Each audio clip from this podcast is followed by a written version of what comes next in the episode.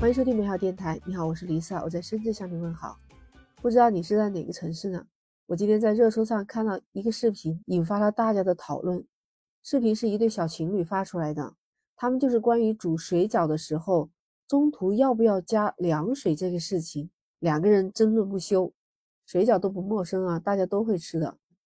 我看那个视频给你讲讲啊，就是女孩子呢，她是内蒙古人，男孩子山东人。镜头上就是男孩子在煮水饺，女孩子在旁边说：“不要加凉水呀，我们家从来煮水饺从来不加凉水。”男孩就说：“不加凉水怎么行？我们还得加三遍凉水。”男孩子呢是山东人，他说他们家煮水饺就是水开了就要加凉水，而且开一次再加一遍水，反复要加三次，这样水饺才能煮熟。他俩就争论不下来，说要不发到网上去看看网友们怎么说吧。结果真的引来了大家的讨论。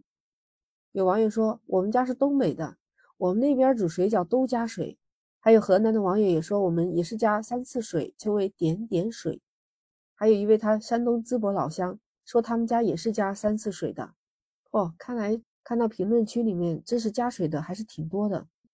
我也想说一下我的经历。Lisa 在广东很少包饺子，一般都是去店里面吃，或者是买回来自己煮。我曾经就为了煮水饺这个事情也挺犯难的，我不知道要煮多久。有一天是无意中在电视台里面看到了北方人他们传授的经验，说有个老话叫“三开饺子两开面”吧。哦，我看他示范就是饺子开了水以后加凉水，就反复这样加三次水，这个饺子就算煮好了。我就按照这个标准一直照这么做，反正我也不知道好不好吃。直到我有一次遇到我朋友，他自己是北方人，哎，我看他煮水饺就是很大一锅水，然后从来都不加凉水的。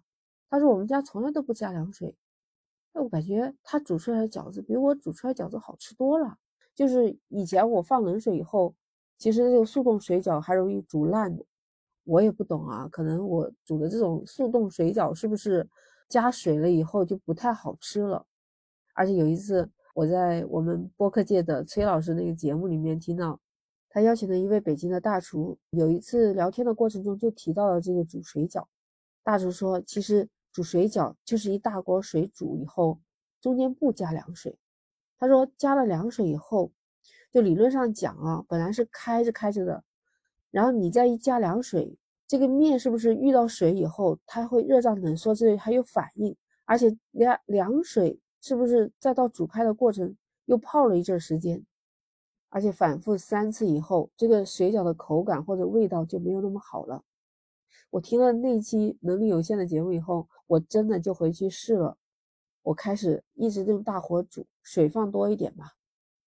结果我发现这样煮操作起来也很简单，而且味道还比以前好吃。结果我这样操作反而没有煮烂过一次水饺。接到我也想发表评论的时候，我看到评论区刷刷刷，很多人在留言，有的人也在回应说，加水还是有讲究的，它要根据饺子的什么荤和素的，还有新鲜的程度不同，还有加的次数也是不一样的。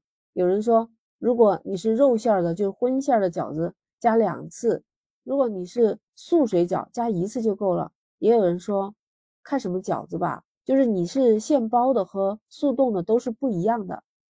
哎，这网友就说出了我的心声啊，因为我买的速冻水饺比较多，我加水之后每次都会有烂的，但自从我不加水以后，基本上就没有烂的了。还有一个人说，查了一下科普，之前老话说的三开饺子往里面加凉水，是因为我们以前都是这种柴火，反正火力很大，对不对？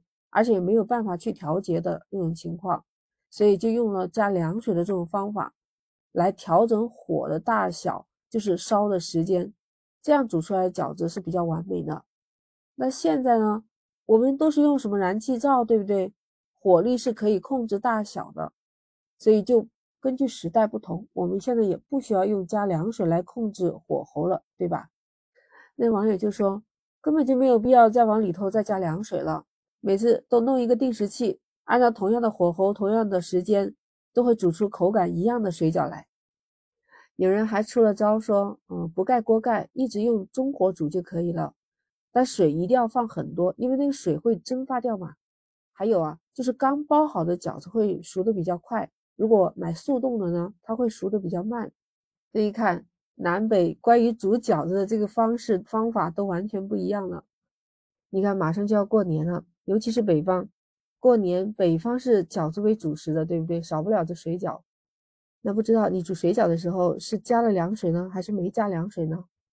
你觉得南方和北方有差别，是不是很正常？而且呢，我们现在的炊具也不一样啊，有烧明火的燃气灶，还有烧电的电磁炉，什么电煮锅、电烫锅，什么都有，对不对？每个火力也不一样。那你说用什么样的炊具煮水饺，用什么样的方式，是不是都会不一样呢？时间过得也很快，我们马上就要迎来新年了。今天过年，你们家会吃饺子吗？你们在煮水饺的时候，你留意了到底是加水了还是没加水呢？欢迎在评论区留言。